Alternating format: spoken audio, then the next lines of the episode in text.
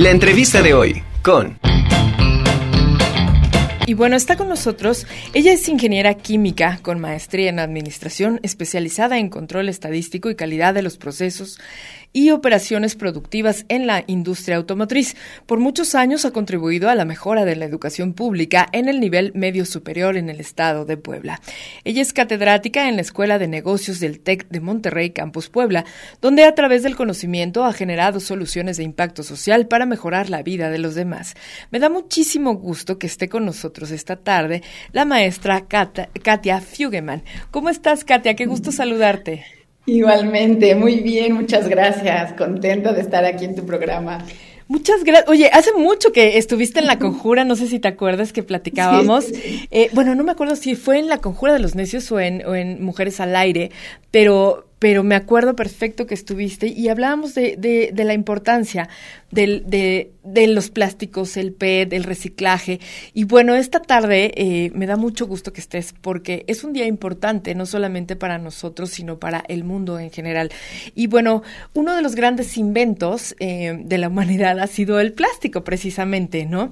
Y bueno, ha generado muchos beneficios, pero también ha, eh, pues, ha provocado problemas ambientales severos que pues creo que estamos a tiempo de, resarcir estos daños. Y entonces eh, quisiera iniciar desde tu punto de vista como ingeniera química, desde tu perspectiva como mujer y como trabajadora en pro del beneficio del medio ambiente, ¿qué es el reciclar? Bueno, eh, para ir introduciendo el tema, dijiste una parte bien importante que mm, los plásticos han traído un beneficio a nuestra vida, ¿no? En, la, en, en, los últimos 50 años o más, ¿no? ¿Y qué es lo que ha pasado? Bueno, pues los últimos 50 años hemos visto también cómo hemos degradado nuestra biodiversidad. Entonces, ¿qué es lo que ha pasado? Que eh, en sí el plástico no es que sea malo, lo malo es que no hemos apoyado a que se vayan regenerando estos ecosistemas de donde obtenemos el, la materia prima para generar el plástico y no da tiempo de que se vaya regenerando. Entonces el ritmo al que vamos produciendo y actuando pues es demasiado rápido uh -huh. y no le hemos dado tiempo a nuestro planeta de poder regenerarse. Ahora, eh, el reciclaje es parte de nuestro planeta. Nuestro planeta con más de 4.500 millones de años se recicla por sí sola, uh -huh. ¿no? ¿Qué quiere decir?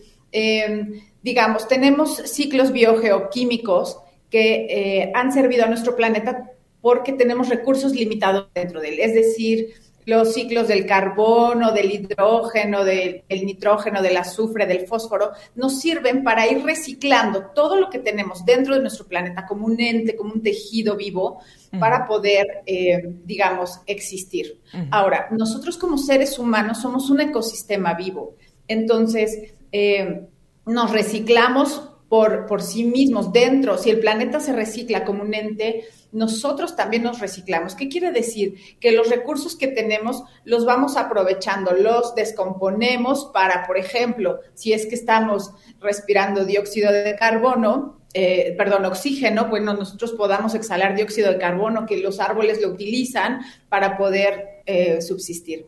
Entonces, eh, eh, coexistimos dentro de un sistema de reciclaje natural, dentro de ecosistema que, que pertenece a nuestro cuerpo y pertenece el planeta.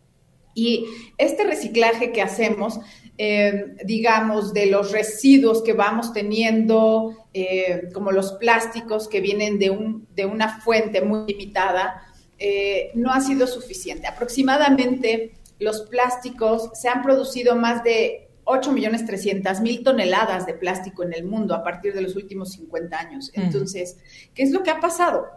Pues que muchas especies también eh, han desaparecido porque derivada de que no hemos podido reciclar más que eh, el 10% de estos plásticos que hemos tirado.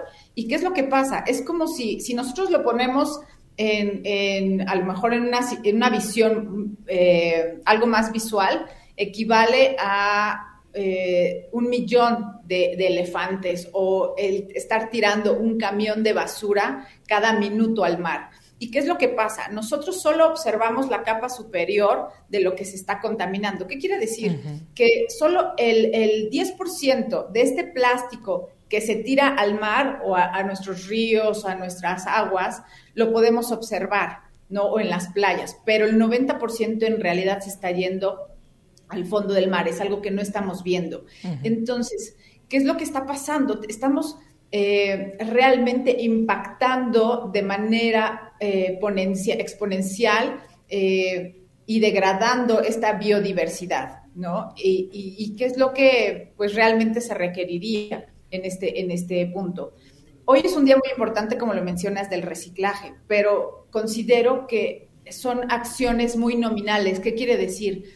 Eh, el reciclaje es importante que, que, lo realicemos, pero en realidad no está impactando a nuestro planeta. Y se requieren acciones eh, realmente exponenciales, acciones que nos lleven a poder regenerar este tejido vivo, porque eh, si nosotros somos realmente conscientes de esto, la ecología está ligada a nosotros y de ahí se deriva nuestra salud. Entonces, nuestra salud humana depende de la ecología. Y si no la estamos cuidando, imagínate, o sea, realmente estamos impactando nuestra vida.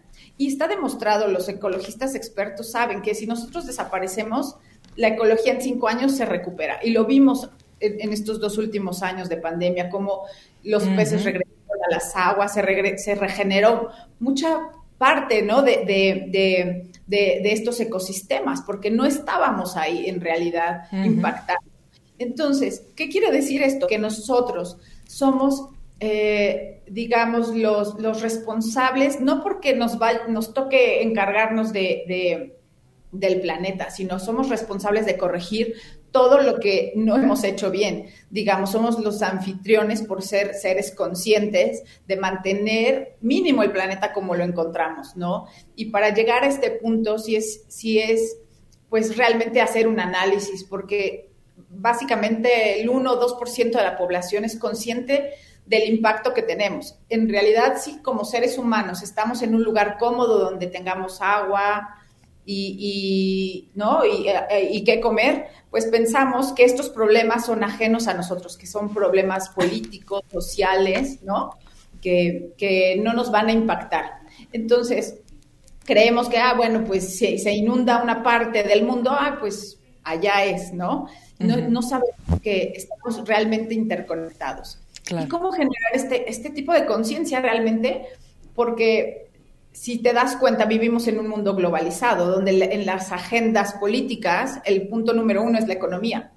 Pero si nosotros, como seres conscientes, como población en realidad, presionamos para que esto se vaya siendo parte de la póliza de la agenda política y mínimo seamos el punto número dos en la, en la ecología, pues realmente se va a poder impactar. Ya lo vimos como un microorganismo pudo impactar económicamente a todo el mundo, socialmente, emocionalmente, en todos los aspectos. Si esto solamente podríamos hacerlo si se forma parte de estas agendas políticas, donde realmente como personas presionemos para que eh, sigan vigentes. ¿Por qué?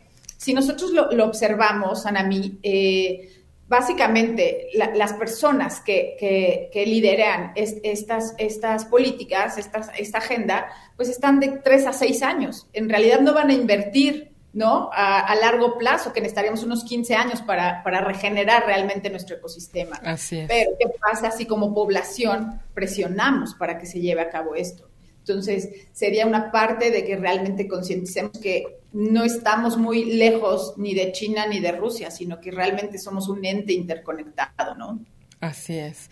Claro, tienes razón, porque eso, eso se debería de quedar entonces como parte de las, de, de la política y pase quien pase como parte de las de la legislatura, no sé, algo que, que pase quien pase como, como líder, pudiera este, respetar esto y, dejarlo en la sociedad como parte de, la, de, una forma de vida ya, este, pues ya establecida, ¿no? Algo que, que pues que no sea cambiante como cada seis años o cada trienio, ¿no?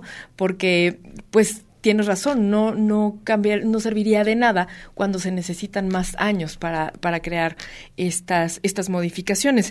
Em, ¿Cómo podemos vincular estas acciones nosotros? O sea, es en, en, la cuestión política, pero nosotros, antes de que, de que se llegue a tener como parte de las, de las políticas culturales y sociales, eh, nosotros cómo podemos aplicar el reciclaje eh, teniendo un impacto social? O sea, como sociedad, ¿cómo podemos empezar a hacerlo?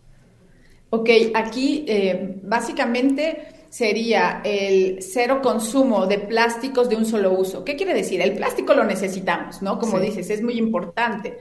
Pero los, los, los plásticos de, de, un solo uso, es decir, si yo soy consciente, voy a tomar mi café, digamos, eh, voy a ir a una cafetería, ¿no? De, de marca, llevar mi, mi, recipiente, mi, recipiente, de plástico. Si yo estoy todo el día, digamos, en una institución, llevar mi, mi bote de, de, plástico, ¿no? Andar cargando nuestros botecitos de plástico y no andar comprando eh, botellas desechables. Porque realmente, ¿qué es lo que pasa? Nosotros eh, podemos hacer ese impacto a nivel pequeño, o sea, desde lo, desde lo micro y cómo podemos impactar, ¿no? En, en el bachillerato donde estoy, eh, hacemos eso, reciclaje, reciclaje de no consuman, eh, digamos, botellas de agua, sino que traigan sus botecitos. Entonces, si hacemos el costo-beneficio, en realidad no hay pretexto que no hay dinero, sí lo pueden hacer, ¿no? Y les, a, a largo plazo es eso, el reducir este consumo de bolsas en los supermercados, eh, llevar nuestros, que en muchos lados ya es obligatorio, pero si te das cuenta,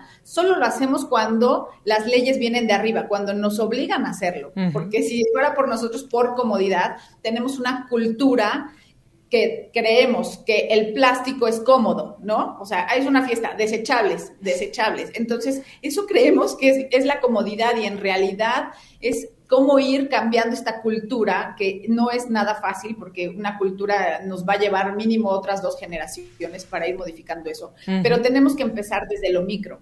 ¿Cómo podemos realmente desde casa generar, ¿no? Separar nuestros desechos, separar, porque en realidad, si te das cuenta, aquí en México eh, no tenemos esta cultura del reciclaje, de, de separar nuestros, nuestros, eh, nuestra basura uh -huh. y, y, dices, ah, bueno, al final allá todo se mezcla, ¿no? Y esa, eso es lo que nos va afectando. Cómo realmente, aunque tú veas que los demás lo hacen, tú ser el cambio que quieres ver en el mundo. Solo así podemos generar estas pequeñas acciones que queremos para poder impactar a, a nivel micro y de nivel macro y en nuestras nuevas generaciones, que realmente eh, ellos también puedan impactar y ser más conscientes que nosotros para claro. poder llevar a cabo estas, estas estos cambios en el plástico, porque claro. si te das cuenta, pues muchos de nuestras botellas dicen, he hecho con 90% de material reciclado, uh -huh. pero en realidad seguimos teniendo la cultura de un solo uso del plástico. Y al final, ¿qué es lo que pasa? No sé si les ha pasado a ustedes, pero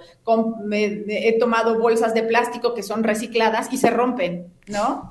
Entonces sí. le llaman al downcycling, porque no nos sirve de nada uh -huh. que sean productos 90% reciclados, al final lo que necesitamos combatir es nuestra cultura del solo uso. Y las empresas también, combatir esta cultura o, estas partes donde la fruta viene en, en plástico, envuelta, donde eh, la forma de transporte de, nuestros, de los productos de las empresas realmente vaya modificándose, cambiándose, reutilizándose, que esto sea... Eh, tiene que haber algunas formas alternas para poder nosotros embalar nuestros productos, exportarlos, importarlos uh -huh. o reciclarlos, ¿no? Entonces Así tiene es. que ser, eh, es un cambio sistémico, pero realmente necesita potencializarse y eso solamente va a hacer que la gente seamos conscientes de que estamos interconectados y que todo lo que hacemos tiene impacto en el mundo, aunque pensamos que somos muy pequeños y digan, no, a lo mejor yo lo que hago no va a impactar el mundo, claro que sí. Claro Entonces, que sí. cuando pensamos Exacto. así, impactamos el mundo, impactamos uh -huh. a las personas. ¿no? Así es. Eso es bien importante.